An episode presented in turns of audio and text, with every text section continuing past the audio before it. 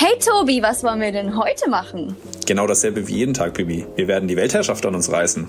Hm, das ist doch langsam langweilig. Das haben wir doch auch schon gestern gemacht. Na okay. Wie wär's dann, wenn wir über Kreativität reden? Talking Creativity. Creating the New. Autos können nicht fliegen? Wir zeigen dir, dass mit Kreativität alles möglich ist und dass diese wunderbare Fähigkeit in jedem Einzelnen von uns steckt. Finde heraus, warum wir unbedingt das Neue brauchen, es aber gleichzeitig hassen. Grüezi und Hallöchen aus der lieben, schönen Schweiz. Ja, Hallöchen miteinander, Grüezi auch von meiner Seite, gell?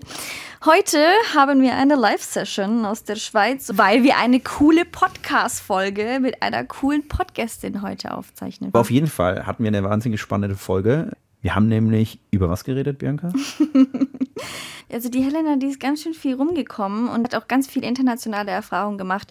Und da haben wir mit ihr gesprochen, welchen Einfluss hat denn diese Internationalität, auch dieses oft Umziehen, neue Kultur, neue Eindrücke, welchen Einfluss hat es auf ihre Kreativität? Und was ich super spannend fand, war da natürlich, dass wir versucht haben zu spiegeln, dieses divergente, konvergente Denken also beim Kreativsein, vieles Spinnen, also divergent versus konvergent, sich auf eine Sache wieder zu fokussieren, ein bisschen Execution, Beständigkeit.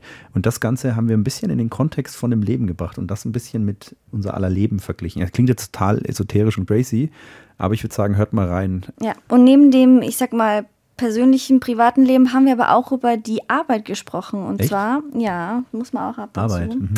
Und zwar hat Helena so ein bisschen erzählt, wie sie in ihrer Arbeit auch das Thema New Normal, Change und Kreativität vorantreibt, was auch ultra spannend war. Und wir haben natürlich sie auch gechallenged. Wir haben ihre Kreativität nach einem neuen wissenschaftlichen Verfahren anhand von zehn Wörtern getestet. Also seid gespannt, hört rein und äh, verlasst diese Folge inspiriert. Dann lasst uns doch mal herausfinden, mit wem wir heute sprechen. Unsere heutige Podcastin ist ein Duracell-Kaninchen, das alle Antworten kennen will und trotzdem aber nicht alles wissen will. Hm. Ist mysteriös, passt aber ganz gut zu ihr, denn sie spricht davon, dass sie die Mysterie im Leben mag. Darüber möchten wir auf jeden Fall gerne mehr erfahren. Unsere Frage, ob sie das Nutella-Brot mit oder ohne Butter isst, findet sie unfair, weil sie keine Milch mehr verträgt.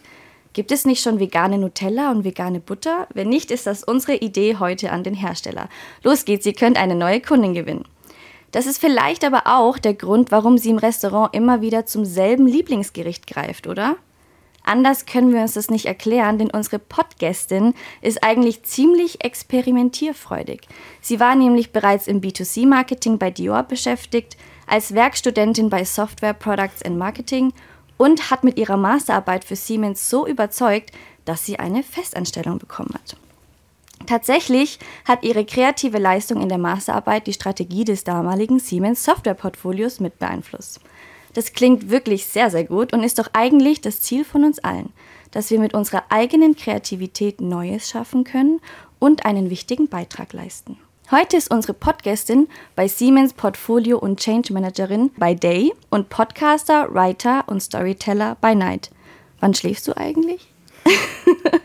Aktuell treibt sie stark das New Normal. Da geht es darum, wie arbeiten wir in Zukunft, wie gehen wir zurück ins Office und was ist eigentlich hybrides Arbeiten. Und macht euch auf viel Denglisch gefasst. Unsere Podcastin hat nämlich auch amerikanische Wurzeln. Aus ihrer Sicht können wir alles erreichen, solange man ein gutes Team, Struktur, Disziplin und keine Angst vor Chaos und Feedback hat unglaublich wichtig. Für Kreativität braucht es manchmal auch eine Akzeptanz für Chaos und Ambiguität. Ein Chaos würde aber für sie auch entstehen, wenn wirklich jeder Mensch auf dieser Welt offen für Neues wäre. Noch mehr von diesen Duracell-Kaninchen wie unsere Podcastin ihrer Meinung nach wäre das dann vielleicht doch ein bisschen zu anstrengend. Ihr größtes Learning ist die Tatsache, dass alles im Wandel ist und eigentlich nichts gleich bleibt. Change is the beauty of life. People come and go, nothing stays the same. Unsere Podcastin ist nämlich in ihrem Leben bereits sehr häufig als Kind umgezogen, hat viele Freunde gewonnen und verloren. Das Einzige, was wirklich stabil geblieben ist, ist ihre innere Welt. Heute lebt sie aber in der Schweiz und wir sind unglaublich froh, dass wir heute live vor Ort mit ihr sprechen dürfen. Wir begrüßen herzlich unsere Gästin Helena Duracell-Kaninchen Suta. Helena, oh schön, God. dass du da bist. Danke, crazy Intro. Aber schön, dass du da bist, Helena. Ja, danke, thanks for having me. Kannst du vielleicht mal erzählen, was steckt denn hinter diesem Duracell-Kaninchen? Schleichwerbung für einen Batteriehersteller? nee. Hast du da einen Vertrag nicht. oder kriegst du da Provision? No, no. Ähm, ich fühle mich halt einfach so irgendwie, also wie ich so durchs Leben gehe. Ich bin ziemlich schnell inspiriert und suche auch die Inspiration überall und so kriege ich irgendwie die Energie auch, ja. Energiegeladen immer Neues ausprobieren mhm. quasi. Neues ausprobieren bedeutet, da steckt ganz viel Kreativität mit hinter. Grundsätzlich, was ist denn eigentlich für dich Kreativität? Wie würdest du es für dich definieren? Kreativität für mich heißt eigentlich, wenn man was, was schafft. Man bringt was in die Welt, man, man kann was Neues kreieren. Und ich glaube halt, für mich hat das auch was mit, mit sich selbst zu tun. Wir sind ja alle auf dieser Welt und versuchen uns zu erklären, wieso sind wir hier? Was tun wir hier eigentlich irgendwie? Und Kreativität ist so das Tooling, um irgendwie sich selbst in die Welt zu bringen und sich selbst die Welt zu erklären. Weil ich glaube halt, Kreativität passiert auf unterschiedlichen Ebenen, also gedanklich, in der Aktion, in der Expression. Und ich glaube, wir, wir versuchen halt einfach so, sich selbst mitzuteilen und zu, zu sagen, hey, das bin ich, dafür stehe ich, äh, so sehe ich die Welt, siehst du die Welt auch so. Und ich glaube halt, durch diesen Dialog, den man dann kreieren kann, schafft man halt was. Man schafft halt auch Zukunft. Und ich glaube, das ist für mich so die Kreativität. Wie, wie schaffe ich diese Welt? Wie kommuniziere ich die? Also das hat auch ganz viel mit Stories zu tun und so ein Mechanismus, um, um was zu schaffen, um Zukunft zu schaffen und vor allem in Dialog sein, in Kommunikation zu sein mit der Welt. Also es mhm. ist was so, was die Innenwelt mit der Außenwelt verbindet und das erklärt halt so schön, wieso bin ich hier? Mhm. Was muss aus mir rauskommen? Kommt das an bei den Leuten und wie ist da, wie ist da die Reaktion? Und dann kreiert man irgendwie so im Moment so, ja. Also es ist eigentlich viel so in Richtung Selbstverwirklichung, ne? Ich glaube schon irgendwie. Also für mich hat es wirklich auch was Spirituelles an sich, weil man tief in sich eingehen kann und das kommunizieren kann. Und da braucht man diese Verletzlichkeit, um mhm. da sich zu zeigen. Mhm. Und aber dadurch, das ist auch super erfüllend, weil wenn man sich wirklich zeigt und authentisch auftritt und dann kommt man an und die Leute sagen, ja, das sehe ich auch so, dass, dass dann stehen ganz tiefe Connections und Glücksgefühle. Und mein Ziel ist es halt persönlich, in jedem Moment zu kreieren. Also wirklich aus dieser Reaktion zu sein, weil dann reagiere ich auf mein Umfeld, sondern wirklich diese Awareness zu schaffen und zu sagen, okay, wie kommt das jetzt bei mir an und wie gehe ich damit um und was sind die Intentionen, wie lebe ich mein Leben, was ist für mich wahr und authentisch und wie gehe ich mit dieser Situation um. Und das ist für mich, es hat sehr viel mit Co-Creation im Moment zu tun mhm. und das kann überall stattfinden, also in jedem Diskurs, in jedem Meeting, dass man sich halt fragt, okay, was ist meine Intention, was will ich, was ist meine Absicht, welche Rolle spiele ich da in diesem Projekt oder in diesem Team und wie kann ich das mitshapen, damit sich diese Zukunft halt besser gestalten lässt. Und das ist, das ist für mich so äh, Kreativität und deshalb auch was Spirituelles, weil man muss wirklich bei sich sein und man muss sich halt selbst kennen, weil man muss halt wissen, wofür steht man, was will ich machen, welche Ideale vertrete ich, welche Werte habe ich, welche Vorstellungen habe ich und wie bringe ich das in allem, was ich tue, mit rein, wie bringe ich meinen Flavor, woran ich glaube. Mhm mit in, in jede Situation ein. Ja, ein voll schönes Bild. Du sagst jetzt, für dich ist es ganz wichtig, dass du dich da immer selber eigentlich in jedem Moment sozusagen einbringst und in jedem Moment kreativ sein kannst. Wenn du das jetzt mit dem Umfeld vergleichst, wie siehst du denn andere Menschen durchs Leben gehen? Haben die auch so eine Einstellung? Bist du mit dieser Sichtweise sozusagen in der Mehrheit vertreten oder wie ist denn deine Wahrnehmung der anderen Leute? Vielleicht auch, äh, sag ich mal, das eine im privaten Umfeld vielleicht, aber das andere im, im Jobumfeld? Das ist eine super gute Frage, weil ich bin viel umgezogen. Und was ich super spannend finde, ist Menschen kennenzulernen und was sie halt bewegt irgendwie. Und früher, als ich jünger war, dachte ich immer, wow, die sind alle so zu und gehen durchs Leben und haben überhaupt keine Ahnung. Und die sind so, wie soll die leben einfach für die Arbeit und streben das Materielle an. Und ich war super judgmental so ein bisschen. Und ich glaube, das war halt einfach der Grund, weil ich mich selbst noch nicht so mein, mein Flow, mein Vibe gefunden habe. Aber mittlerweile muss ich sagen, ich kann es nicht so beurteilen, weil es gibt Menschen, die überraschen mich, die sind, die scheinen mir sehr zu zu sein und sehr vielleicht emotional kühl und nicht so vibrant, aber vielleicht ist es einfach eine andere Art von Mensch und der nimmt das Leben anders wahr und der hat vielleicht auch eine andere Rolle. Es soll jeder einfach für sich authentisch sein. Ich kann das gar nicht beurteilen.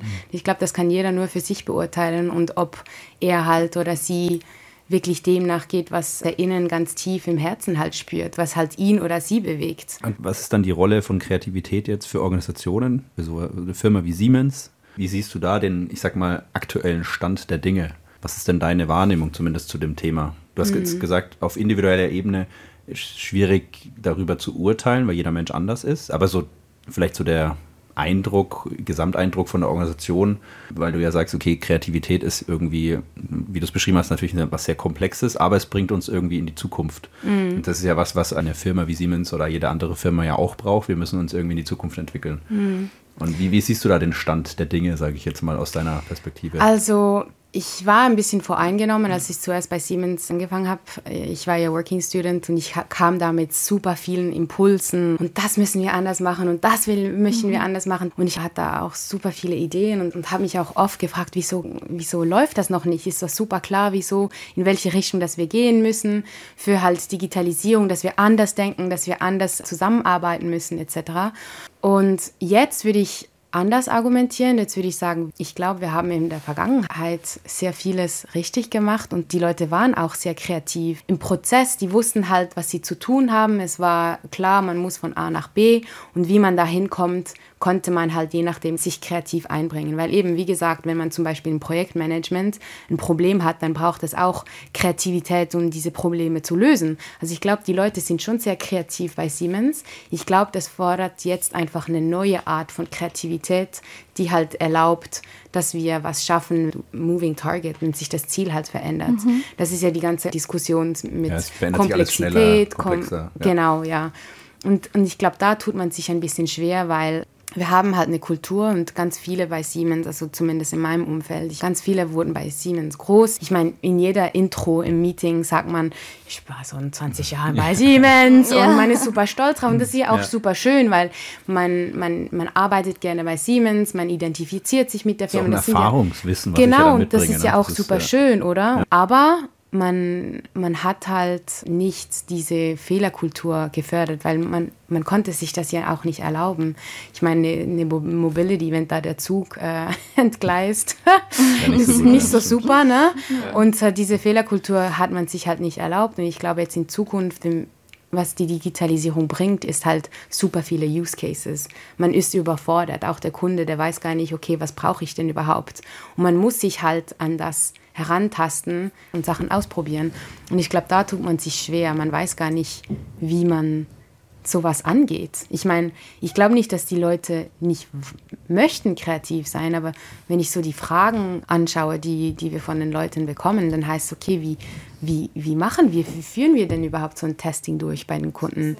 Wie, wie kommen wir an die Kunden? Der Sales, der will gar nicht. Und ich verstehe den Sales. Der will nicht einfach irgendjemand an den Kunden lassen. Und da fängt es schon da an. Ja, auf jeden Fall. Ich glaube, du sprichst einen wahnsinnig wichtigen Punkt an, dass wir, wenn wir aus der Vergangenheit ins Heute schauen oder vielleicht auch in die Zukunft, ist, wie du gesagt hast, halt Innovation, was Neues schaffen, die Zukunft gestalten, wird immer schwieriger, komplexer, weil die Systeme werden komplexer. Die Welt ist auch, sage ich mal, viel, viel schneller im Wandel. Mhm. Dementsprechend ist die Herausforderung größer. Und weil sich alles viel schneller verändert, müssen wir natürlich deshalb auch, glaube ich, näher an den Kunden und noch viel enger mit denen zusammenarbeiten, mhm. weil früher war es so, okay, der Kunde war halt über einen langen Zeitraum, ich sag mal, relativ stabil mit seinen Anforderungen, Bedürfnissen. Mhm. Und heute ist es halt mit den ganzen Moden, Themen, ne, das ist, wechselt sich, sage ich jetzt mal, gefühlt ja fast jährlich, mhm. was der Kunde möchte oder was da äh, auch neuen Technologien und Themen von anderen Firmen reinkommen. Mhm. Das heißt, man muss eigentlich enger an den Kunden ran und die, die Themen besser verstehen. Ich finde das mega spannend, die Diskussion. Mhm. Ich würde gerne nochmal zu diesem, äh, weil du es ja auch in der Intro angesprochen hast, dass du viel internationale Erfahrung hast, verschiedene Kulturen in dir vereinst, in unterschiedlichen Orten natürlich auch schon gelebt hast. Und was mich oder vielleicht auch uns interessiert, ist so das Thema, wenn man das jetzt mit Kreativität zusammenbringt, wie hat dich das in diesem Thema Kreativität, was Neues schaffen, beeinflusst, gefördert, vielleicht gehemmt? Mhm. Als wir von Frankreich zurück in die Schweiz gekommen sind, hat meine Mom gesagt, ich hat Frankreich schon beeinflusst, ähm, weil du verstehst, dass der Tisch ein Tisch ist, aber vielleicht auch ein Table. Ja. Und ich dachte, da, ja, okay, big deal, oder? Aber ich glaube, das ist tatsächlich was, was mich halt beeinflusst hat, ist, dass ich halt eine breitere Perspektive gewonnen habe, dass ich weiß, okay, das mag vielleicht so sein, aber das mag vielleicht auch anders sein. Mhm. Und ich glaube, das beeinflusst halt einfach, wie ich versuche, Sachen zu verstehen. Ja. Ich, ich gucke mir das halt ganz anders an. Ja, äh, wunderschöne Vorlage, weil da kann ich genau das nochmal bestätigen, was auch in der Intro herauskam mit dem Thema Ambiguität. Es ist für mich so etwas, dass ein und dieselbe Sache auch unterschiedliche Dinge sein können, beziehungsweise dass es eben nicht ein eindeutig ist, mhm. ja, sondern Mehrdeutigkeit sagt ja Ambiguität aus. Und das, was du jetzt beschreibst, ist eigentlich genau das, was ich sage, glaube ich, wo, wo schon Internationalität, verschiedene Kulturen, die Offenheit dafür oder dasselbe auch erleben, einen zeigen kann, das, und das Beispiel mit dem Tisch ist sehr schön, dass es eben unterschiedliche Perspektiven sind, dass der Tisch vielleicht auch unterschiedlich genutzt wird mhm. in verschiedenen Kulturen, unterschiedliche Bedeutungen hat. Mhm. Ja, und das ist genau das, was ich auch immer, wenn ich mit Teams über Kreativität spreche, äh, glaube ich, auch sehr, sehr wichtig ist und für mich auch zu dieser kreativen Fähigkeit dazugehört. Ein und dieselbe Sache, nicht nur als das eine zu sehen, sondern eben ein und dieselbe Information oder Dinge auch aus unterschiedlichen Perspektiven und unterschiedliche Bedeutungen reingeben zu können und vielleicht für unterschiedliche Zwecke auch verwenden zu können. Mhm. Ja? Und genau daraus, aus dieser Offenheit, dass, ja, ich sage jetzt mal, das Handy nicht immer das Handy ist, sondern ich sage immer, da gibt es den klassischen Alternative Use Test, äh, wo man sagt, okay, wofür kannst du einen ja, Pflasterstein noch verwenden, außer jetzt halt einen Weg pflastern. Ne? Mhm. Und das ist ja genau das, was als kreative Fähigkeit der Kern ist. Dinge für andere Zwecke verwenden, sich überlegen, für was kann ich es noch verwenden. Dieses Übertragen, dieses Mehrdeutigkeit zulassen. Und ich glaube schon, das finde ich jetzt schön, dass du es das gesagt hast mit dem Tisch, dass eben, wenn man sozusagen, ich sage jetzt mal übertrieben, gezwungen wird, in jungen Jahren in verschiedenen Kulturen einzutauchen, sich darauf einzulassen, ja, dann sieht man auch, okay, es gibt einfach verschiedene Perspektiven auf ein und dasselbe. Ja? Ähm, und das ist, glaube ich, für Kreativität sehr, sehr bereichernd. Also ich, ich bin fast ein bisschen neidisch, weil ich hätte auch gern so einen Hintergrund mit verschiedenen Kulturen. Ich ich sage immer nur, ich bin halt einfach die klassische deutsche Kartoffel und habe halt verzweifelt versucht, in den Studiumsjahren halt viel zu reisen, Auslandssemester zu machen, um genau mir das dann halt irgendwie so ein bisschen abzuholen. Und ich muss schon sagen, es hat mich auch brutal bereichert. Cool, aber ich glaube ich glaub nicht, dass man so einen Background braucht, um das zu, zu sehen. Also ich glaube. Es, es, hilft, würde ich sagen. Ne? Man ist, nicht, ist nicht zwingend. Ich glaube, man kann es sich anderweitig auch erarbeiten. Ja, kann es nicht sagen. Ich bin nur halt, ja. ich lebe nur dieses Leben. Aber weißt du, wenn man sich, wenn man sich halt zum Beispiel die Firmen anguckt wie IDEO, oder die sagen halt ganz stark, work more with questions. Sei dir bewusst und ich glaube, wenn du zum Beispiel in Workshop-Settings reingehst, dann kannst du ja kurz die, die Leute abholen und sagen, hey, ein Tisch ist nicht gleich ein Tisch. Und dann brauchst du zwei Bilder oder was weiß ich und dann illustrierst du das kurz und dann öffnest du schon den Kopf der Leute. Und ich glaube, wenn wir halt mehr mit, mit coolen Fragen arbeiten und halt die Leute abholen mit Stories und in dieses Thinking reinholen, dann, dann klappt das auch bei den mhm. Leuten, weil ich glaube, jeder ist kreativ. Auf, das auf jeden Fall. Ja. ja, von daher, ich glaube, es braucht einfach eine Facilitation und bis die Leute halt irgendwie das von sich aus äh, selbst machen. Und dann gibt es Leute vielleicht wie ich, wo halt irgendwie da sind, um diese Rolle einzunehmen, dann, wenn es denn soweit ist. ich ja. weiß es nicht, ja. ja. Man muss schon immer auch irgendwie damit konfrontiert werden. Und ich denke halt, dadurch, dass du auch so oft umgezogen bist, wurdest du halt oft damit konfrontiert. Mhm. Wenn man das jetzt zum Beispiel mehr auch in den, sag ich mal, Arbeitsalltag einbaut, wie du sagst, mit so auch einfach mal mehr Fragen stellen. Ich denke, da kommt man ja auch schon einen Schritt, einen größeren Schritt ja, weiter. Ja, wobei ich muss halt dazu sagen, dass halt diese Ambiguity, dass ich damit umgehen konnte. Die Früchte konnte ich erst viel später ernten, sozusagen. Mhm. Ich meine, erstmals ist es mega die Transformation, die man erlebt, weil man ist als Kind, will man dazugehören, man hat so Identitätsfragen, oder wer bin ich, wieso werde ich da nicht angenommen, wieso spreche ich nicht dieselbe Sprache, wieso werde ich ausgelacht, wenn ich Französisch oder kein Deutsch kann. Und dann erstmal erlebt man also überhaupt nicht das Schöne, als wir umgezogen sind, war ich nicht, wow, ich bin jetzt super creative, weil ich all diese Impulse habe und weil ich äh, Tisch und Tafel auseinander, also weißt du, ja. das war nicht so, ich war erstmal so, who am I? Mhm. Und ja. wieso bin ich anders und wieso werde ich nicht angenommen und wieso ist es immer so schwer? Mhm. Also das war zuerst mal so die Challenge. Zugehörigkeit. Ja, und auch als ich wieder zurück in die Schweiz kam, gehörte ich nicht dazu, obwohl ich halb Schweizerin bin. Wo, woran hast du das festgemacht, dass du nicht dazu gehörst? Weil, weißt du, wenn du im Kreis sitzt und mhm. man liest so ein Buch vor Und ich habe dann irgendwie versucht, Deutsch zu lesen. Ne? Mhm. Und ich habe das dann nicht gepackt. und dann wird man ausgelacht und dann denkt man, ah, okay. Krass, ja. Wie alt warst du da? elf oder zwölf und ich hatte so zwei Jahre, bis ich, bis man wieder eingestuft wurde. Und ich wusste, okay, meine Cousins und all die, die wurden halt in die höchste Ebene eingestuft, die konnten das Gimmi machen und so. Und ich will da auch rein, weil sonst bin ich ja vielleicht nicht smart genug, nicht Ja. intelligent und so. Und dann kommt man so ein bisschen ins Schwitzen und guckt, okay, wow, ich, ich habe noch viel Arbeit zu tun, ich kenne die Sprache nicht. Und dann ich weiß noch, ich habe meinen Eltern gesagt, can't you just be normal? Weil irgendwie mein, meine Mom hatte dann irgendwie die Ideen, dass wir jetzt Halloween feiern, ja, und, und meine Freunde haben das nicht gekannt und die Leute haben das einfach nicht kapiert. Und dann bekommt man das halt einfach gespürt, dass alles, was man macht, dass es halt einfach ein bisschen anders ist, als das, was normalerweise geschieht. Ja, ich glaube, das ist tatsächlich eine Herausforderung. Vielleicht illustriert das aber auch genau die Schwierigkeit beim, beim Kreativsein. Und vielleicht das ist, ist, sag ich mal so, wo wir versuchen müssen, etwas in der Waage zu halten. Wir versuchen zwar einerseits irgendwo dazuzugehören und ein eindeutig zuordnenbar zu sein, weil das genau dieses Zugehörigkeitsgefühl erzeugt, was, wonach wir uns sehnen. Andererseits aber genau diese Mehrdeutigkeit, diese Offenheit für neue Impulse, Dinge aus verschiedenen Perspektiven zu betrachten, vielleicht trotzdem aber auch ähm, verlockend, charmant ist und natürlich im Sinne von Kreativität ja, uns da ein bisschen beflügelt. Und das auch, glaube ich, am Ende ein schönes Bild ist dafür, was eigentlich Kreativität ist.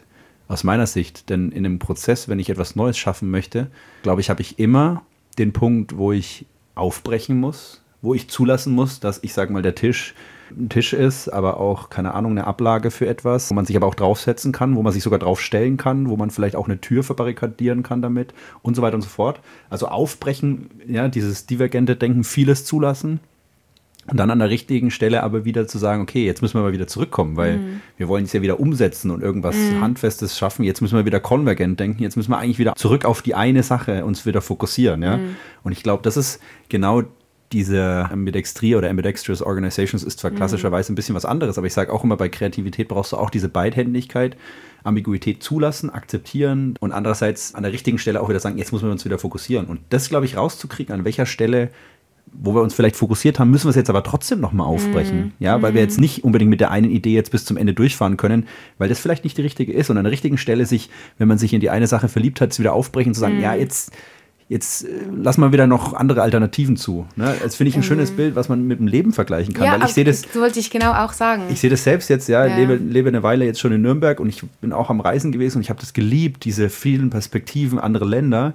Man merkt aber, je länger man auch an einem Ort ist, die Hürde, wieder wegzugehen, ist schon auch so aus seinem Nest heraus sozusagen, finde ich schon ein bisschen schwieriger. So, je älter man wird, je länger man an dem Ort ist, keine Frage, ist man, wenn man als Mensch dafür offen ist, schon bereit, das zu tun. Aber es ist eine gewisse Überwindung. Und diese Überwindung sozusagen jetzt zu sagen, ich wechsle meinen Wohnort, ich starte irgendwo nochmal neu, andere Kultur, alles neue, Herausforderung, ist vielleicht auch genau die Herausforderung, die man beim Kreativsein hat, an der richtigen Ja, Stelle. ist vielleicht ein guter Punkt, das stimmt, weil es fällt mir schon viel einfacher, einfach zu sagen, okay, pack meine Bags und hopp, schwupps, geht weiter. Auch im kreativen Prozess, ich habe überhaupt kein Problem, you know, kill my babies. Ja. Es ist wie so, es funktioniert nicht, okay, on to the next. Ich bin fast zu schnell zum Teil. Also ich probiere ziemlich schnell aus und wenn ich im Gespräch realisiere, okay, das passt nicht, dann bin ich an so, okay, next. Aber ja, ich denke halt auch, dass es so ein bisschen das Leben wieder gibt. Und ich glaube, da muss sich auch vieles ändern, weil wir sind, ich glaube, als Menschen bis anhin haben wir immer versucht, so die, die Welt binär zu sehen. Richtig, falsch, ja, nein, schwarz, weiß. Und Kreativität erlaubt uns ja dazwischen zu spielen und zu sagen, ja, es kann ja und nein sein. Es kommt, es kommt drauf an. Ich möchte, ich möchte nochmal auf einen Punkt kurz zurückkommen, weil ich das super spannend finde, weil wenn wir jetzt dieses Bild gezeichnet haben mit irgendwie dieses divergentes, konvergentes Denken, Kreativität, ja, Perspektiven und so weiter, wenn man das jetzt mit eben dieser, mit dem Leben spiegelt, ja, dann hast du jetzt gesagt, okay, die wird quasi dieses divergente Denken aufbrechen, Sachen aus unterschiedlichen Perspektiven sehen, ähm, auch mal eine Idee wieder zu zerstören, zu töten und auf zum nächsten zu gehen oder deinen Koffer zu packen und so, das fällt dir irgendwie leicht. Wie, wie ist es denn äh, auf der anderen Seite das Thema Zugehörigkeitsgefühl? Du, du hast ja schon eine persönliche Geschichte erzählt, dass das so ein bisschen ein Struggle war. Wie bist du denn damit bisher umgegangen? Hast du da schon einen Weg für dich gefunden? Fühlst du dich schon an irgendeiner Stelle mehr zugehörig oder fühlst du dich vielleicht noch so wie so ein Nomade? Weil du hast ja auch im Intro oder bei den Fragen, die wir dir gestellt haben, gesagt, so, also Freunde kommen und gehen. Es ist komplett wahre Aussage aus meiner Sicht. Für mich manchmal aber auch so ein bisschen traurig, weil ich schon zum Beispiel auch ein Mensch bin. Ich freue mich immer, wenn Menschen auch eine gewisse Zeit im Leben bleiben. Und ich glaube, das ist auch ein, also mhm. würdet ihr mir wahrscheinlich auch alle zustimmen. Und dieses Tschüss sagen kann ich nicht so gut. Ich weiß nicht, wie gehst du denn damit um? Ich fange mal mit der Zugehörigkeit an. Ich habe halt super lange versucht, okay, bin ich, bin ich das, bin ich das und gehöre ich dann dazu, wenn ich das mache oder diesen Auftritt und da, da, da, da. Und irgendwann muss ich einfach in die Selbstakzeptanz gehen und sagen, okay, wenn ich mich selbst radically annehme, egal in welcher Situation, mit all dem Schönen und aber auch dem nicht so Schönen. Wenn ich mich selbst annehme, dann nehmen mich die anderen auch an, weil ich bin dann ehrlich und ich bin dann authentisch. Und klar, nicht jeder mag mich dann, und das ist auch okay. Das muss auch nicht jeder. Und das ist auch nicht die, ich sage jetzt mal, einen äh, authentischen Auftritt. Und da kann ich ja auch nicht authentisch mit den Leuten connecten, wenn ich nicht ich bin, ja. Und ich meine, das hat jetzt nicht über Nacht, äh, das, das war ein Jahr, jahrelanger äh, Prozess, ja. ja Aber ich bin, was das angeht, war es halt, das war so der Schlüsselpunkt, dass ich sage, okay, ich muss mich selbst annehmen. Ich frage mich halt, ist es überhaupt das Ziel? Diese Zugehörigkeit. Ich also, glaube schon, weil wir sind ja Social Beings. Also wir überleben ja auch nicht ohne irgendwie äh, soziale äh, Bindungen. Genau, ich glaube, wir sind wirklich äh, Social Creatures. Ich glaube, wir brauchen das schon. Für mich hat sich das halt verändert, dass ich nicht aus der Angst mit anderen Leuten in Verbindung getreten bin, sondern jetzt als a place of love, so ich mir sage, okay, hm. ich akzeptiere mich und weil ich dadurch auch signalisiere, ich akzeptiere dich, wie du bist.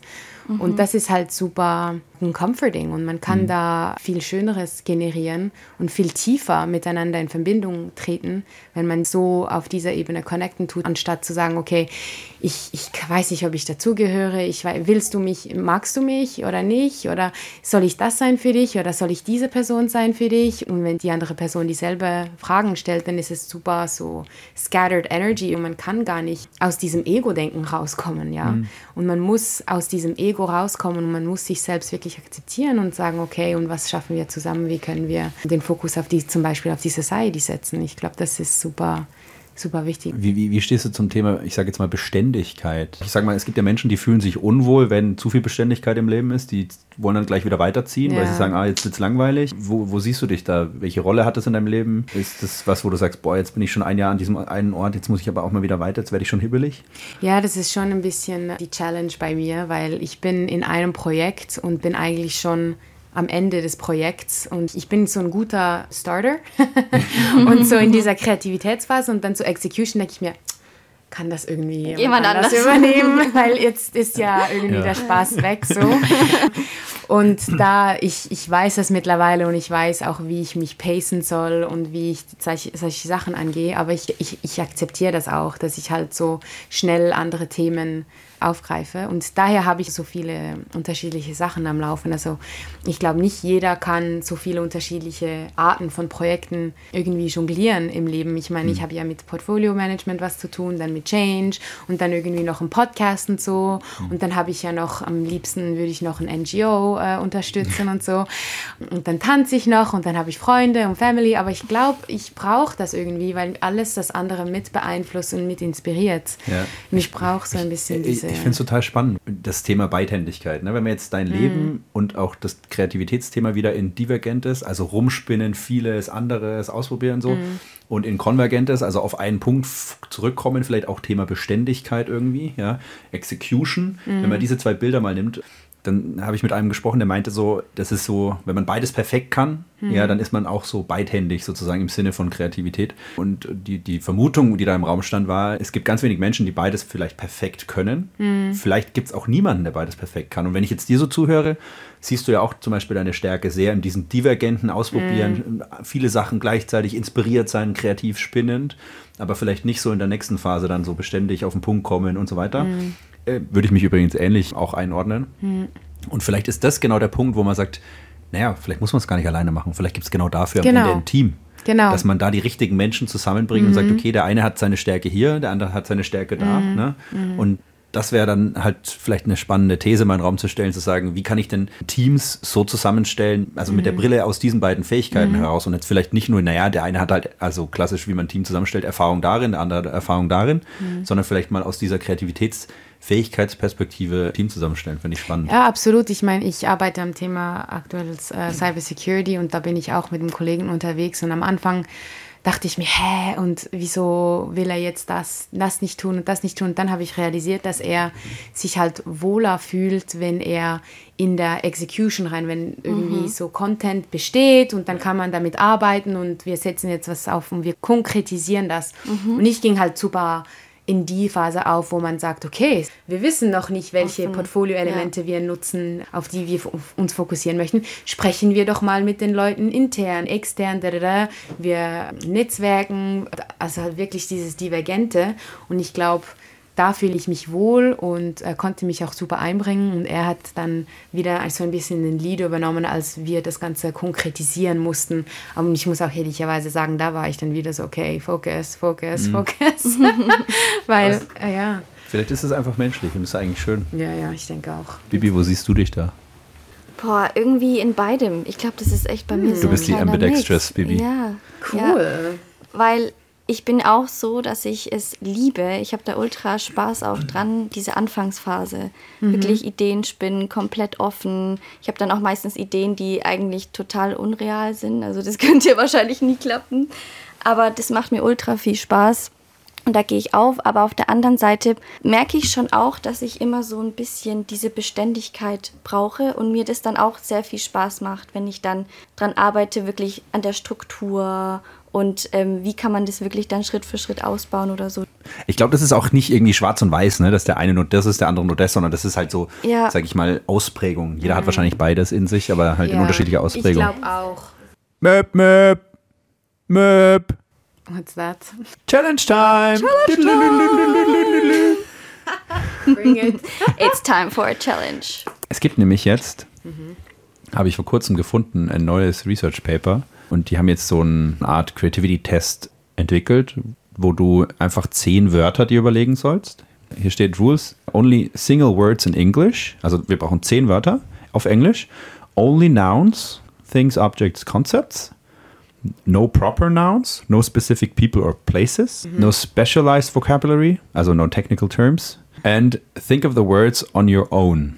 Do not just Okay. look at objects in your surroundings. Weil die Aufgabe ist, please enter 10 words that are as different from each other as possible in all meanings and uses of the words. Und dann? Ja, und dann, äh, ich weiß noch nicht, also ich habe es noch nicht gemacht. Ich gebe das jetzt hier live ein.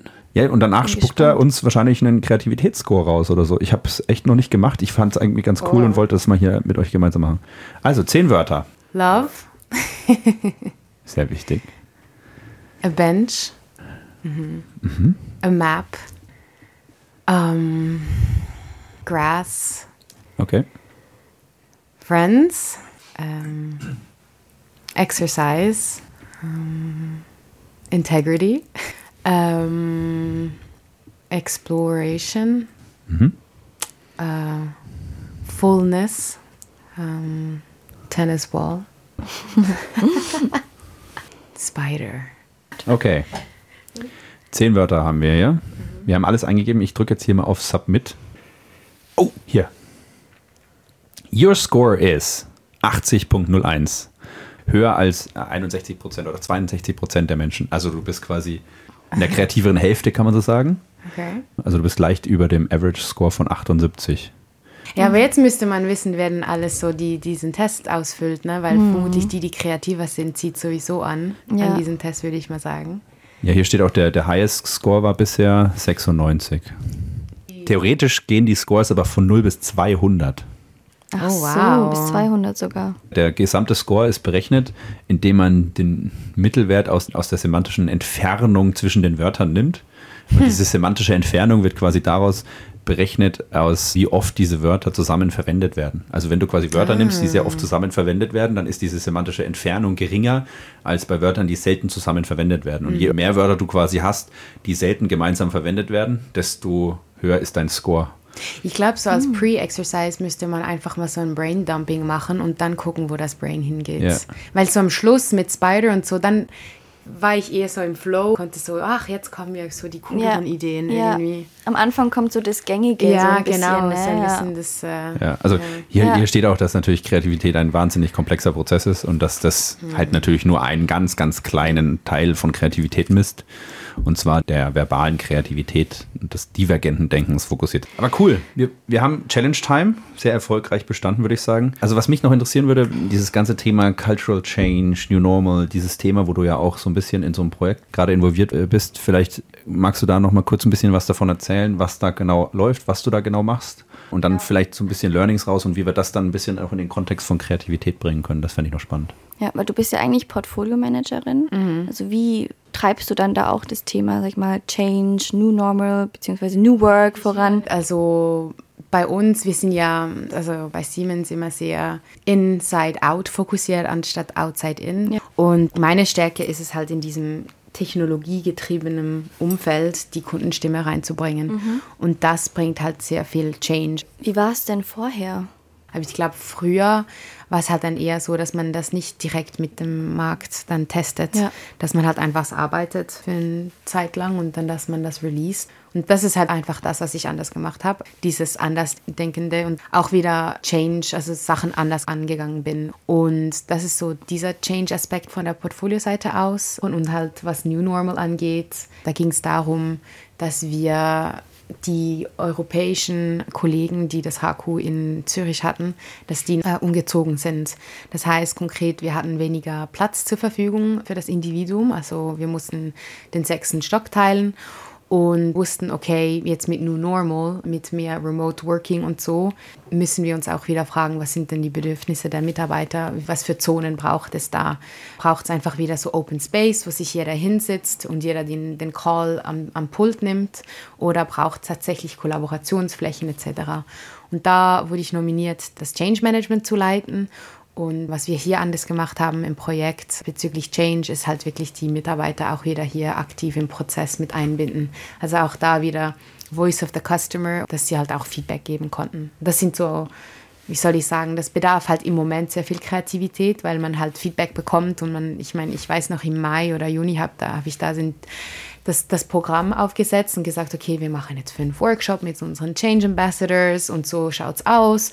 Und ich meine, am Schluss kam es halt ganz, ganz anders, weil sobald man was Agiles aufsetzt und Feedback einfließen lässt, dann ja, verändert das halt der Approach oder wie man die Bedürfnisse angeht. Wenn zum Beispiel der Mitarbeiter sagt, ja, wir brauchen so viel, äh, keine Ahnung, Kollaborationsfläche und ich brauche aber immer noch meine Silent Zones und dann merkt man, okay, der Pain Point ist, wir brauchen ja, wir brauchen Kollaborationsfläche, aber hä, wieso braucht man Kollaborationsfläche again? Ich will ja ins Office gehen und dann merkt man, okay, der Mindset, weil wir hatten das, das Programm, was okay, wir, wir gehen in Growth-Mindset äh, rein, Self-Empowerment und dann machen wir konkrete Workshops rund um das Thema.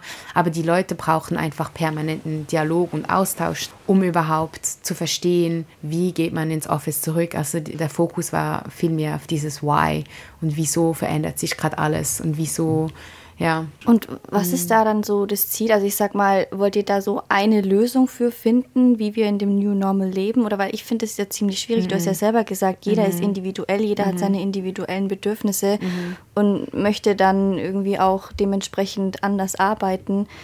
Wie geht ihr dann mit diesen individuellen Wünschen, Bedürfnissen der Leute um, um da wirklich dann eine Lösung irgendwie für zu finden? Also erstmal versuchen wir schon auf die einzelnen Bedürfnisse einzugehen, weil es muss ja für jeder auch funktionieren, diese Fläche. Also wir versuchen da wirklich schon auch diese Bedürfnisse zu, zu befriedigen. Aber es braucht halt vom Mindset her, ich sage jetzt mal, dass die Leute nicht ins Office kommen und sich einfach wieder in einen Phone Booth zu stellen, dass die halt sich eine Woche vorab überlegen, okay, wofür gehe ich ins Office? Ich muss mich abstimmen, ich muss vielleicht mit den Kollegen, auf denen ich zusammenarbeite, auf Projekte, dass ich mich mit denen alleine tue und nicht erst am Tag davor, dass wir gucken, okay, gehen wir jetzt hin, gehen wir nicht hin oder ich gehe hin, weil ich den sozialen Kontakt brauche, aber habe irgendwie den ganzen Tag wieder, wieder Calls oder keine Ahnung. Es braucht das diese, dieses Self-Management. Und das ist halt die, die große Veränderung, die wir versuchen, den Leuten mitzugeben. Ja, auf die Bedürfnisse gehen wir schon ein, aber halt immer mit dem Punkt, but you still have to change the way you see Ja. going to the office. Ja. Und ich glaube, das kommt mit, Wir haben jede Woche Meetups in Person. Jede Woche äh, posten wir, geben immer wieder dieselbe äh, Message durch. Ich meine, im Marketing sagt man, glaube ich, typischerweise, es braucht achtmal, mhm. dass du was, eine Message bekommst, bis ja. es ankommt. Sonst ja. siehst du das gar nicht, also so Werbung und so. Und dasselbe ist halt auch bei Menschen auf der Arbeit. Wenn du etwas sagst, nur weil du es einmal gesagt hast, ist es noch, noch lange nicht angekommen. Man muss es halt irgendwie ständig wieder genau, erholen. Das wäre auch meine ja. Frage gewesen, wieso deine Erfahrung ist, wie das auch angenommen wird dann letztendlich. Jetzt mhm. auch einmal das, aber auch das in deinem Bereich im Portfolio-Management. Also mhm. diese Veränderung, die du da auch vorantreibst. Was ist so dein Gefühl? Wie wird so angenommen? Ich glaube, wenn man die Menschen versteht und was ihre Realität ist und zuerst muss man das ja irgendwie versuchen zu verstehen und sagen, mhm. okay, wo stehst du, was verstehst du überhaupt zum Topic, was bedeutet das für dich? Und dann muss man sie irgendwie versuchen, da abzuholen, wo sie stehen. Und meistens ist so ein Wissensgap. Man hat sich ja mit dem Thema beschäftigt, man ist irgendwie zehn Meilen voraus als die und man muss irgendwie diesen Gap schließen. Und damit man diesen Gap schließen kann, braucht man erstmal zu verstehen, wo steht der Mensch überhaupt, was ist seine Realität, womit beschäftigt er sich und wie kann ich diesen Link machen machen, damit er sagt, aha, let me think about that. Weil kein Mensch ist bereit, sich mal freiwillig mit irgendeinem neuen Thema auseinanderzusetzen. Mhm. Und das ist nicht immer so einfach. Und ich glaube, wenn man aber mit den Leuten in Kontakt ist, also jetzt einmal in diesem Change-Projekt, dass wir halt immer wieder Feedbacks bekommen, dann ist das auch schon was, was man gegenüber das Management auch für das Buy-in spiegeln kann und sagt, hey, die Leute sehen das so, die denken so, das ist der Lieb, den es braucht, das ist der Sprung, den wir brauchen, um vorwärts zu gehen. Was ich mich frage, weil du hast ja so einen inneren Treiber, dass du mhm. sagst, das Thema ist dir so wichtig, du willst es unbedingt vorantreiben, aber ich kann mir schon vorstellen, dass da auch viele Gegenstimmen wahrscheinlich zu dir zurückkommen. Wie gehst denn du damit um? Also ich ich bin immer super happy, wenn was kommt, weil das heißt, die Leute befassen sich damit. Ja. Wenn irgendeine Reaktion kommt, dann weiß ich, ah, okay, da hat sich jemand damit beschäftigt. Ja. Und das ist ja für mich auch wieder Input, wo das irgendwie ein Wissensgap ist und wie kann ich wieder darauf eingehen. Und für mich ist eigentlich eher schlimmer, wenn gar nichts kommt. Dann stehe ich da und denke, okay, es wurde vielleicht nicht darüber reflektiert, nicht darüber gesprochen, etc. Aber wir haben tatsächlich dann so eine Excel-Liste an Inputs bekommen und was es dann alles braucht und so. Mhm. Und für mich ist was dann wie so, okay, wow, ich habe so viel Content und wir können daraus so viel machen, weil die Leute sind echt wirklich engagiert, oder? Und wir wissen jetzt zum Beispiel auch, dass die Leute sich Lunch and Learns wünschen oder dass sie halt dieses Networking wünschen, wenn sie ins Office gehen für das Spontane, dass sie halt die Kollegen vermissen, aber gleichzeitig sind sie jetzt momentan so in diesem Habit. Weiß, man steht auf und macht sich erstmal Kaffee und dann dackelt man zum Laptop und dann nimmt man, weißt du, hat man das erste Meeting wenn du ins Office gehst, so, denn du bist komplett out of the rhythm, so ins Office zu gehen. Ja. Das ist so ein Mehraufwand. Schuhe anziehen. Genau, Schuhe, ja, genau. Und aber wenn das die Leute so mitteilen und offen sind, dann finde ich das super schön, weißt mhm. du, dann kann man damit arbeiten. Deshalb ich bin super auf Feedback angewiesen. Also sonst fühle ja. ich mich auch ein bisschen alleine.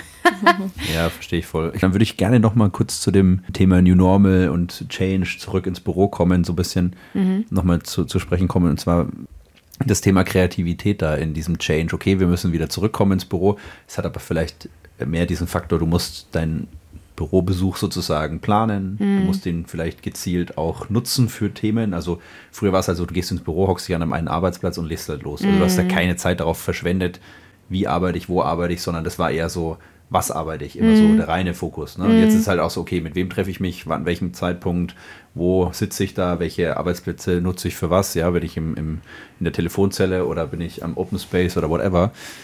Also so in diesem Kontext spielt ja auch sicherlich Kreativität eine Rolle, weil ich ein was einwerfen möchte. Und zwar, es gibt so die ein oder anderen Artikel eben, die jetzt gerade Kreativität in Zeiten von Covid so ein bisschen reflektieren und mhm. da natürlich schon die ein oder andere Stimme aufkommt, die halt sagt, na, Kreativität leidet schon so ein bisschen in den Remote-Work-Zeiten, mhm. weil, und das ist halt so einer der Hauptpunkte, ist Kreativität kann man natürlich in gewisser Weise planen und man kann Termine machen, um kreativ gemeinsam zu arbeiten. Aber ein gewisser Teil der Kreativität passiert halt spontan, ungeplant. Und das sind ja genau diese, sag ich mal, spontanen, ungeplanten Treffen, wo ich jetzt der Bibi am, an der Kaffeemaschine über den Weg laufe, ohne dass ich es geplant habe. Sie gerade mit einer Kollegin über irgendwas spricht, mhm. wo ich kurz zuhöre und merke, ey, das ist für mich relevant. Und genau Mhm. das inspiriert mich jetzt zu irgendeiner Idee. Mhm. Ich hätte aber nie danach gefragt. Das sind diese Unknown Unknowns, also Dinge, nach denen wir auch nie fragen würden. Diese ungeplanten, spontanen Input-Faktoren, die dann eigentlich Kreativität auch beflügeln können. Und das ist ja was, was wir in Remote Work eigentlich, wir können nichts Spontanes inszenieren, weil wir werden es immer planen. Und genau bei diesem Zurückkommen ins Büro ist es ja auch dann eigentlich so, dass ich jetzt ja anfange, das alles zu planen, mit wem treffe ich Ja, mich ja. und so. Wo ist dieser Raum für diese spontanen Meetings für Kreativität? Wie siehst du das? Also du bist da, glaube ich, Ja. tiefer drin jetzt als, als wir. Der Steve Jobs hat, hat glaube ich, auch das Apple-Gebäude danach konzipiert, dass die Leute sich möglichst viel über Treffen, den Weg ja. laufen. Ja.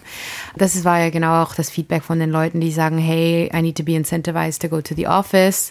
Mir fehlen diese spontane Interaktionen, wo man halt diesen kreativen Austausch hat.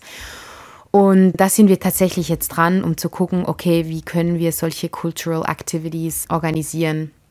Dass es halt Lunch and Learns gibt, dass es halt Networking-Events gibt, dass halt die Leute, sage ich jetzt mal, incentiviert ins Office zu gehen, aber dann sind sie schon sowieso im Office und dann passiert das halt eventuell eher, dass sie sich wieder über den Weg laufen. Aber es braucht halt wieder diesen Cultural Hubs. Die, die Ma Ching aus China, Head HR, die hat gesagt, in Zukunft sieht sie, dass Gebäude halt so Cultural Hubs äh, werden, wo man halt eher für solche Events ins Office geht etc. Und da müssen wir uns herantasten und gucken, wie, wie organisieren wir das, weil äh, es ist ja das eine, diese, diese Events zu planen, damit die Leute halt eher Lust haben, wieder ins Office zu gehen. Dann kann ich mir gut vorstellen, dass es wieder eine neue Phase auslöst, wo die Leute sagen, okay, ich habe wieder Bock drauf, ins Office zu gehen, weil das ist jetzt der erste Schritt. Wie kriegen wir die Leute wieder ins Office, ja? Und dann, wie arbeiten wir tatsächlich zusammen?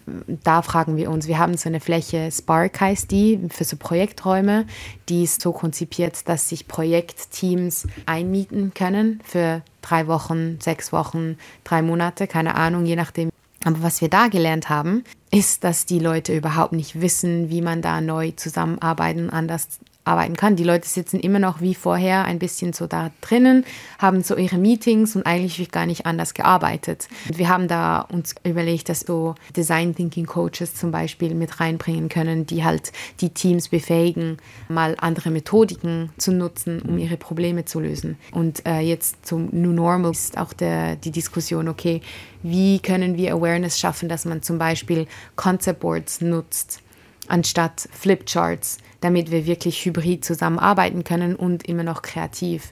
Also es gibt unterschiedliche Stellen, unterschiedliche Sachen, die wir jetzt noch ausprobieren müssen. Und ich glaube, Training und Learning, um diese Gaps zu schließen, wird ein größeres Thema sein in Zukunft. Ich glaube, ist halt generell überhaupt eine Herausforderung, wie kann ich Kreativität in so einem Arbeitsumfeld fördern. Ne? Und ich, was ich jetzt schon raushöre, ist, dass wahrscheinlich selten sich äh, so Projekte ganz gezielt mit der Frage beschäftigen. Ich glaube, das habt ihr wahrscheinlich Nee, auch nicht so explizit gemacht, ne? weil Nee, bei uns war es halt eher aus der Ecke Kollaboration. Wie arbeiten wir in Zukunft, Ja. damit wir kreativer sind, ja, klar. das, das steckt implizit natürlich drin. Genau, Ja. aber das war halt wirklich dieser Fokus, wie, wie tun wir in. Zukunft zusammenarbeiten, wie können wir besser zusammenarbeiten, was für Flächen braucht es dazu. Aber ich, ich sehe da halt den großen Need, dass wir da dann, wenn die Leute im Office sind, dass die Frage dann halt ist, okay, sind wir wirklich kreativer? Wissen Hm. wir überhaupt wie? Ich würde gerne noch eine Frage in den Raum stellen und auch noch mal kurz dir die Gelegenheit geben, Helena, über deinen eigenen Podcast zu berichten. Aber die wichtigste Frage ist natürlich auch für uns, ja, weil wir natürlich auch immer wieder gefragt werden, naja, wir stecken da jetzt Zeit rein in so einen Podcast. Was bringt es denn eigentlich, äh, dieser Podcast? Und da so ein bisschen die Frage an dich. Erstmal erzähl mal kurz, was so die Themen sind was, und was deine Motivation dahinter ist und was du glaubst, was du damit für einen Beitrag leistest. Also das Ding hat angefangen, ich finde halt bei Siemens gibt es super viele spannende Leute. Ja. Und ich hatte immer sehr gute Gespräche mit den Leuten und dachte mir immer, wow, ich muss die irgendwie aufnehmen und das teilen. Ich habe immer das Bedürfnis, das Wissen zu teilen. Und daher kam es, dass ich halt diesen Podcast gestartet habe. Und wie heißt der? Where Boundaries Dissolve. Und über was sprichst du da so? Es geht wirklich darum, ähm, mit den Leuten, die sind so Change Agents, Leaders, Leute, die was bewegen, einen Impact haben, wie sie das erlebt haben, wie sie damit umgegangen sind, um da über Transformation in Business and Society zu sprechen. Cool. Und wieso? Der, ich, ich glaube, ich will einfach diese Menschlichkeit im Prozess von Transformation beleuchten. Also so, Ich glaube, die Stories äh, finde ich super spannend und ich mag es super gerne, neue Leute kennenzulernen. Aber an für sich, glaube ich, ist das Thema Transformation und Self-Transformation, dass man da öfters darüber spricht, was diese menschliche Komponente, weil in, im, im Unternehmen ist es immer so sehr economically driven, oder? Aber wir sind alles Menschen und wir sind so emotional. Mhm. Was macht das mit uns? Wie gehen wir damit um? Was sind die Stories? Was hat funktioniert? Was hat nicht funktioniert? Das finde ich halt irgendwie das Spannende. Und das reflektiert ja auch ein bisschen mein Leben, ne? weil mhm. ich halt so viel, so viel Transformation oder whatever will, suche, erlebt habe. Und ja, das suche ich dann auch in den anderen, so glaube ich. Ja, spannend. Ich, ich würde da komplett zustimmen, weil ich, was ich auch finde ist, und da gibt es dann schon ja auch immer eine Diskussion, wo man auch dann sich fragen kann, naja, soll ich jetzt eine Podcast-Folge anhören, die vielleicht, ich sag mal, maximal 60 Minuten dauert oder gibt ja auch viel längere, aber ich sag mal so im Schnitt 60 Minuten, soll ich mir die wirklich anhören? Mhm. Kann da nicht der Anbieter dieser Podcast-Folge so eine Art Management-Summary machen und die fünf mhm. wichtigsten Learnings mal zusammenschreiben und die mhm. höre ich mir dann in fünf Minuten an? Mhm. So Blinkist, ja, irgendwelche mhm. Bücher aufbereiten. Ich glaube, in, in der großen Masse ist es nicht unbedingt immer schlecht, weil man halt die wichtigsten Learnings vielleicht rausziehen kann. Mhm. Aber ich finde gerade, wenn man, also deshalb ist das für mich jetzt ein Plädoyer für Podcast, weil ich finde, genau das, was du sagst, Storytelling, die Geschichten anhören, das, was zwischen den Zeilen durch die Stimme, durch die Emotionen transportiert wird, muss ich immer sagen, finde ich so bereichernd, auch sich einfach mal die Zeit zu nehmen und mhm. nicht immer in unserer Businesswelt zu sagen, naja, jetzt machen wir es noch kürzer und noch kürzer und noch schneller und keine mhm. Ahnung, können wir noch effizienter sein? Mhm. Können wir. Ich mhm. glaube aber, dass wir da vergessen, dass wir uns eben nicht nur auf die Inhaltsebene fokussieren sollten. Also das machen wir schon viel und klar, reine Inhaltsebene kann ich dir fünf Sätze hinschreiben, dann hast du dasselbe Learning, wie wenn du eine Stunde einen Podcast anhörst, auf der Inhaltsebene. Mhm. Aber du spürst nicht die Emotionen, die Begeisterung und ich glaube schon auch die ein oder andere Geschichte, die einfach diese inhaltliche Erkenntnis nochmal illustriert. Ja, absolut. Ja, das zu spiegeln mit deinem Leben und zum Beispiel gerade zu Beginn der Folge fand ich mega interessant, dieses, dieses Bild von Kreativität mit divergenten, konvergenten Denken zu spiegeln mit der Internationalität, fand ich super bereichernd. Und ich wüsste jetzt nicht, wenn mich einer fragt, wie ich das jetzt eindampfen soll auf keine Ahnung, drei Minuten, hm. ohne dass da wahnsinnig viel aus meiner Sicht verloren geht. Deshalb ja. ist für mich das so eine Herzensangelegenheit, den Leuten auch zu sagen, hey, entschleunigt lieber mal ein bisschen, nehmt hm. euch Zeit, hört euch das auch mal eine Stunde an. Ja, inhaltlich kann man es kürzer machen, aber hm. es kommt noch so viel mehr dabei rüber. Und das fand ich jetzt schön, was du auch gesagt hast, dass man oft so spannende Gespräche hat und die vielleicht teilen will. Und ich glaube mhm. schon, dass man da was rauszieht. Und mhm. Wir lernen ja so, wir nehmen ja so Informationen auf. Ich meine, das ist ja bewiesen worden, dass wir halt Creatures of Story sind und so lernen und aufnehmen. Also ich weiß nicht, habt ihr die App mal benutzt, Blinkist? Nee, ich nicht. Ich, ich habe das mal ein halbes Jahr benutzt ja, und benutzt ich, auch, ja. ich bin da, weißt du, wie so ein Hamster im Hamsterrad durch die ganzen Themen. Und ich kann dir aber jetzt nicht mehr sagen, was ich alles konsumiere. Ne? Genau. genau. Ja. Also, das ist auch das, was du sagtest, so mit Storytelling, dass es bleibt eher, wenn du Geschichten erzählst mhm. und es ist halt nicht nur einmal anhören, sondern vielleicht auch öfters. Ne? Deshalb sind ja. ja Bücher auch oft so geschrieben, dass die halt keine Ahnung, manchmal denke ich mir auch so, okay, jetzt kommen wir zum Punkt, ne? Mhm. aber dann halt irgendwie 100 Seiten, um dasselbe mhm. sich dreht, aber ja. halt aus verschiedenen Blickwinkeln, mit verschiedenen Geschichten, genau. um es zu illustrieren, damit du es halt am Ende, sag ich mal, die achtmal gehört hast, damit es ja. wirklich da in der Birne genau. einfach bleibt. Ja, genau. Und ich denke schon, dass das was ist, wo wir zu sehr halt den Fokus auf Effizienz oft, oft legen. Mhm. Aber ja, definitiv und ich bin bei dir. Ich, ich meine, ich habe, glaube ich, nach der vierten Folge gedacht, oh Gott, ich habe immer irgendwie die gleichen Themen, die ich so einbringe oder mhm. die Learnings, die ich die ja. ich den Leuten mitgeben möchte. Aber da braucht es ja wiederum Kreativität von mir, wie welche Story. Ich kann ja mich persönlich einbringen oder ich kann die Story von jemand anderem erzählen. Und ja, die Quintessenz ist immer dieselbe, mhm. aber vielleicht kommt es mit dieser Story bei dem an und mit dieser ja. Story bei der an genau, und genau. dann so kriegt man so langsam den Ball ja. ins Rollen. Und ich ja. glaube halt, es braucht mehr Stimmen, die halt über diese Punkte sprechen. Ich biete einfach eine Plattform für diese Experten. Die haben ja alle was richtig gemacht. Ja. Und das finde ich ja das Coole, Voll. weil die teilen einfach über ihr Leben. Und klar sind es ein paar Use Cases, aber es kann ja auch Impulse geben für jemand anderem. Was heißt das? Nehmt euch Zeit für Podcast-Folgen. Ja, genau. Lang genug gebabbelt, würde ich sagen. Gut. Cool. Danke vielen euch. Dank, Helena, Helena, vielen Dank. Es war Danke wirklich euch. so wertvoll. Merci beaucoup. Dir. Thank you very much. Vielen de herzlichen Dank. Yes. And have a nice day. Thank you. Tschö mit Ö, Tschüsseldorf, Tschüssel Köln. Ciao.